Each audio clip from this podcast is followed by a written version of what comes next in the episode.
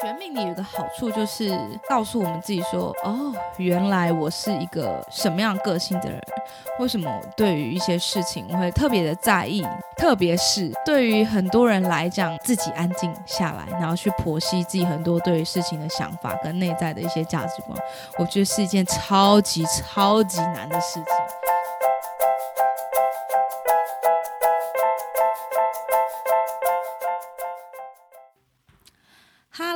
大家好，欢迎大家就是重新继续收听《厌世小精灵 On Air》。然后呢，今天这一集还蛮特别的，就是这一集呢，只会有我，就是小比特，就是现在不在，对，所以就是如果你这一集有很期待小比特就是激怒我的话，可能这一集会先稍微失望了一下。好，因为小比特最近真。比较忙啦，然后下一集呢会再邀请他进来跟我们一起加入。之前呢，其实有跟大家预告说，就是接下来我们的节目会转型，因为其实呃命理或者你说就是可能有一些比较同样类似的工具，其实讲来讲去，可能大家故事差不多，或是有一些呃使用的方式差不多，所以我们后来也在思考说，是不是。在这一次的节目里面，要加入可能其他星座啊，或者其他可能更生动活泼的一些内容。那今天呢，在开始这一季的新的节目之前，其实我很想跟大家聊聊一件事情。那其实也是我最近的一个体悟啦，就是说，当命理师遇到自己运势不好的时候，会有什么样的反应？好，因为我们其实。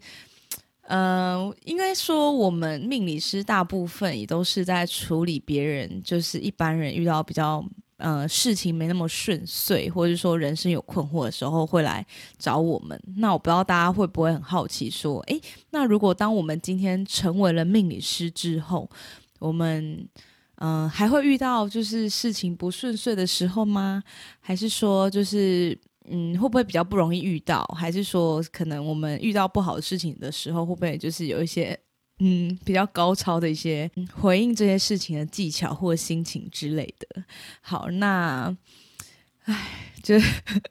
这一集真的想了很久，因为呃，其实我自己本身最近就是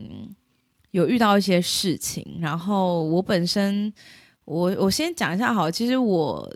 呃，因为刚好才刚。跨完年嘛，就是现在已经二零二一了。然后其实我一直对二零二一有点差，就是说，其实今年对我而言，相对来讲，其实是一个还蛮可能应该会是充满考验的一年。好，因为嗯，在这边就是稍微跟大家带到一下，在星座里面呢，有一颗星叫做土星。好，那在塔罗牌里面，它是。大牌的第二十二张牌，哈，对我刚想二十二，对，因为因为它数字的话是二十一号，叫世界牌。好，那土星呢？之前应该有跟大家在节目中有跟大家有跟大家介绍过，就是它其实在星座里面算是一颗业力星。业力星就是通常这颗星只要落在哪里，然后在那个部分呢，你就会就是一直遭受到很多很多的挑战跟困难，然后。简单来讲呢，就是走一条路，那条路呢，大家走过去都没事，那偏偏你走过去呢，就是会可能是踢到脚啊，踢到石头啊，跌倒啊之类的啊，你就会充满很多就是很多的挑战。但是呢，好处是，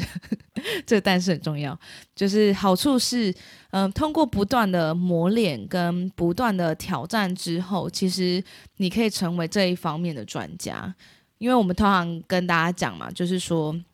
比较好的老师通常都不是那些资优生，因为他们本来就太聪明了，所以他们就会很很难理解我们这些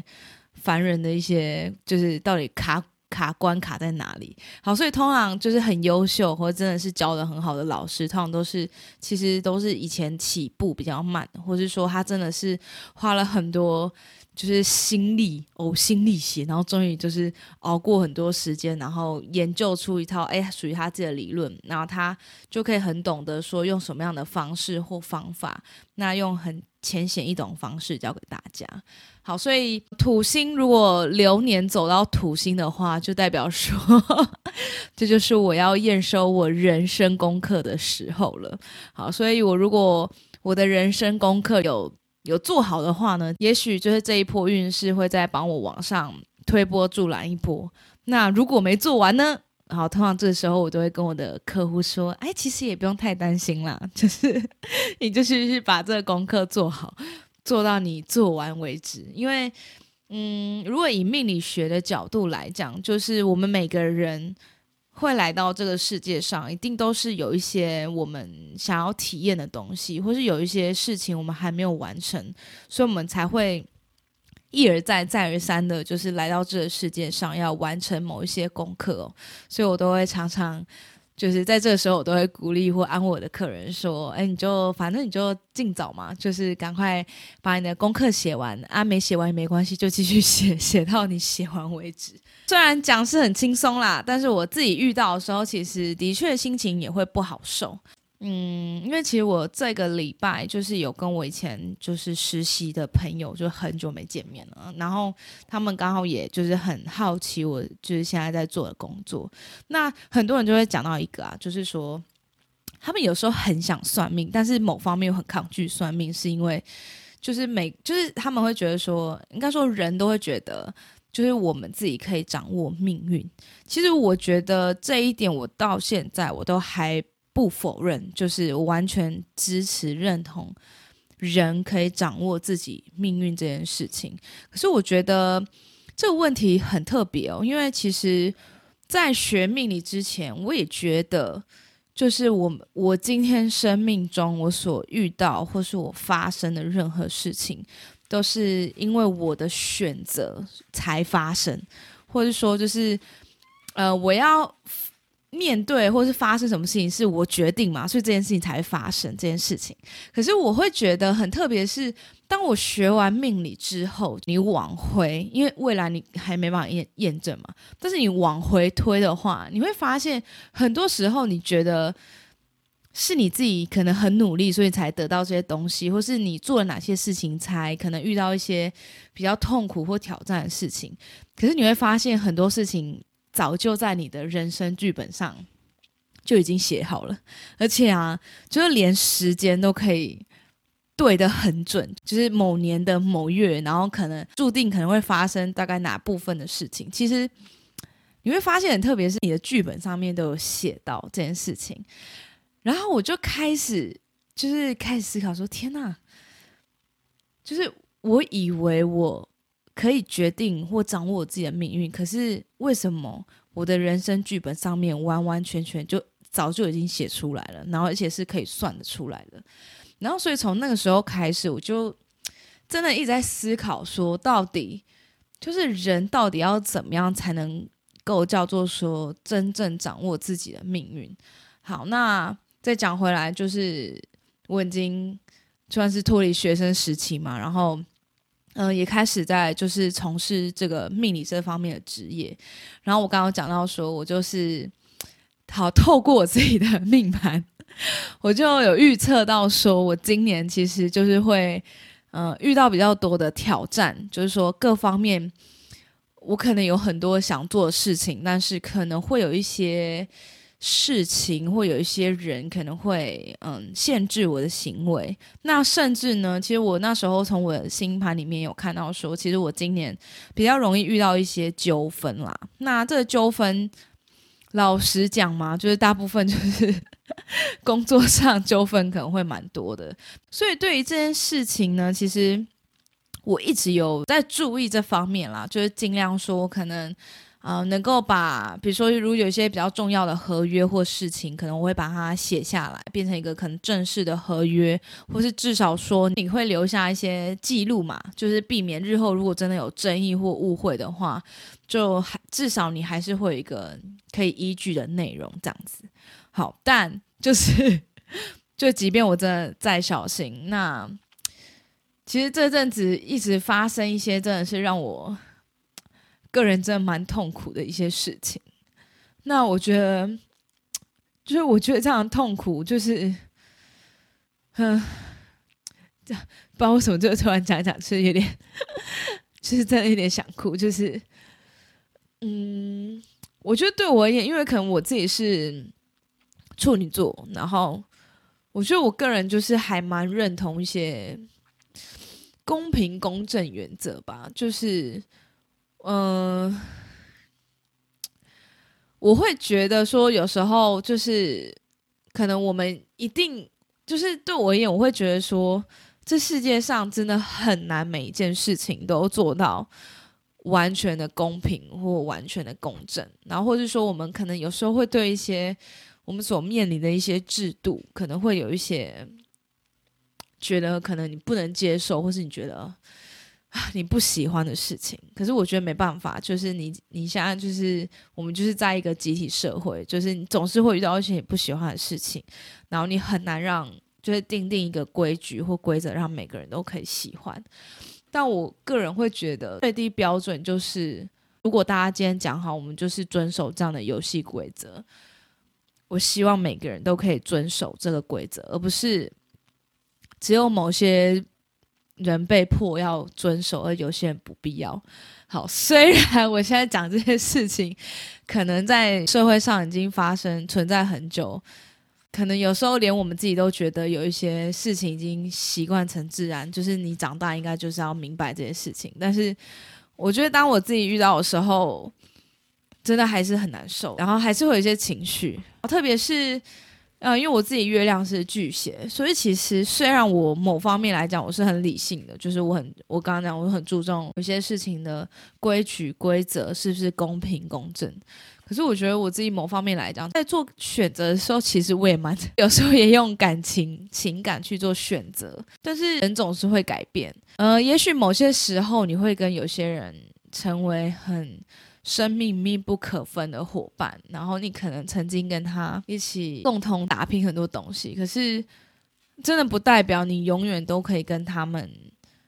就是一辈子都很好，或是我觉得你真的没有办法期望说别人永远都会体谅你这件事情。好，所以。其实这些可能不用当命理师，大家都会知道，或者这些原则。但是有的时候人还是很容易陷入自己原本的一些盲点。因为蛮特别，就是就像我刚刚讲的，就是即便我自己很小心，就是我大概从我自己的命盘流年里面，我预测到可能会发生什么事情。可是即便再小心，但还是会发生 一些真的我们很难控制的事情。对，然后。嗯，但可能现在很多人会想说，那这样我干嘛还学命理？就是就算学了命理，你就是你可以预测你自己大概未来，可是你好像也不太能改变什么东西。那我们到底是要怎么样才可以掌握自己的命运呢？那其实我觉得我自己还蛮认同的一件事情是说，其实我当初在学命理的时候，我觉得那个老师给我一个还蛮好的一个观念，就是他说，当然每个人。来到这个世界上，其实都会有一个，就有一个主线任务要破，就是你来，你要体验一些东西，你可能有些事情你之前没有完成，所以这辈子你要来学习一些功课。那你总是得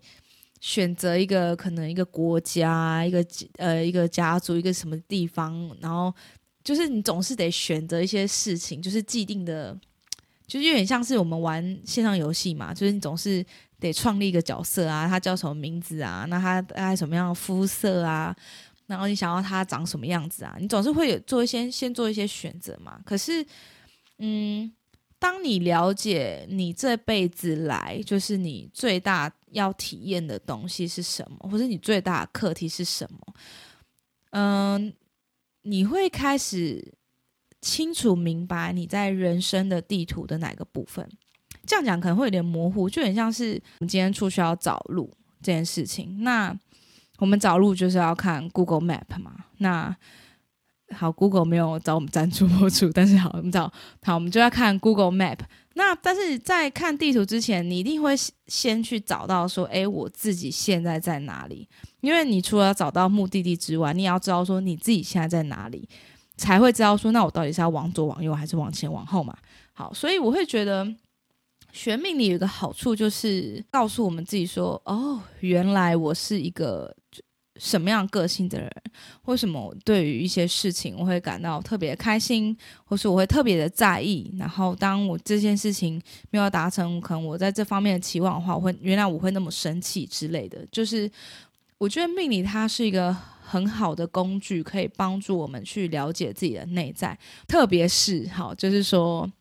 我觉得对于很多人来讲，要。光靠自己的力量，就是说自己安静下来，然后去剖析自己很多对于事情的想法跟内在的一些价值观，我觉得是一件超级超级难的事情。好，就连我自己，因为我自己我之前是念社工嘛，那社工其实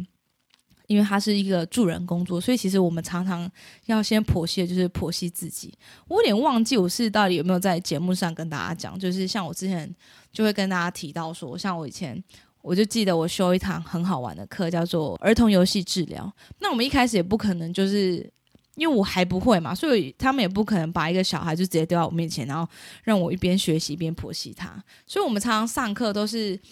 边玩然后边剖析自己，比如说可能这礼拜是什么捏黏土啊，然后下礼拜是画画啊，然后每次画完画或捏完黏土啊或玩完玩具之后，就是回去都要写一份一千多字的报告，就是写说，哎，自己为什么这样创作这个作品，然后这个我在创作这个作品当下的感觉是什么，然后我回头再看这个我的感受是什么，为什么是这样，然后可能小时候我可能有些事情，不啦不啦不啦不啦，就是连接起来。对，我觉得这是一件很难事情，然后包含是，嗯，因为我就是是基督宗教信仰，我们的宗教信仰就是也常常鼓励我们每一天就是要花时间安静下来，跟自己还有跟我们的神就是对话，然后去跟他去看看，说，哎，我今天到底发生什么事情，然后为什么会有这些想法，然后透过这样的方式去认识我自己，还有认识创造这个世界的神。好之类的，那但是很难，就是说，除了你自己安静下来要写祈祷笔记之外，那我们定期其实还是要跟嗯辅导或是神思谈话，那甚至是我们也会参加一些团体，因为有时候人总是会有盲点嘛，就是你看自己有时候透过别人给我们的一些反馈或反思，其实也会提供我们一些不同的价值观去思考。哦，原来我是一个这样的人，那我觉得命理真的也算是一个。很好的工具，去让我们去看到说，呃，哦，原来我是一个什么样的人，然后我会很在意什么样的事情。那但是我这边也不是说一直要狂推大家，就是嗯，一定要来上什么我们的课啊，或怎么样，而是说我真的觉得它是一件很好的事情。然后，就连我自己到现在成为一个职业的占星老师跟塔罗老师。那我还是会遇到很多，就是虽然我预测到，但是我无法掌控的事情。然后我跟大家一样，也是会感到很痛苦，然后觉得很有一些事情可能会觉得很难受。然后，嗯，有时候可能也会觉得好像感觉前方没有希望。但是我想。就是告诉大家是，就是因为我可能我们自己也走过这段过程，然后我也会很努力的跟大家一样，就是就是简单来讲，是利用自己的天赋，是我能做的事情，我能力的范围事情，尽量的去转化这件事情，然后也透过这个过程中去试着厘清什么东西使我痛苦，然后什么东西是我需要跨越的。那我觉得。目前为止，对我来讲，我觉得最痛苦的应该就是，真的还是比较吧。那而且我觉得，当我们学会 不要去比较的时候，也许真的就会真的豁然很多。那为什么这样讲？而且刚刚那段话看听起来就是很像废话。好，但是我我觉得很。就是有常在听我们节目的朋友，就是就会知道说，比如说常会有客人来问我说，我嗯，可能有些工作不知道该怎么选择比较好，或是可能我跟我的伴侣现在遇到一些状况问题，我不知道该怎么选择比较好。通常当大家不知道该怎么选择比较好的时候，其实我都是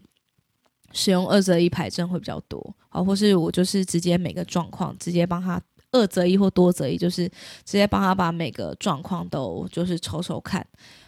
因为没有比较，没有伤害嘛，然后再从过程中呢，去找出一条他比较喜欢的路，比较符合他期待的路，告诉他。那真的就像，嗯，除了这之外，其实像最近回来咨询的人，其实蛮多也都是因为情商啦，就是想问复合。那我觉得在情商里面痛苦的就是，为什么他不爱我？为什么他比较可能爱别人，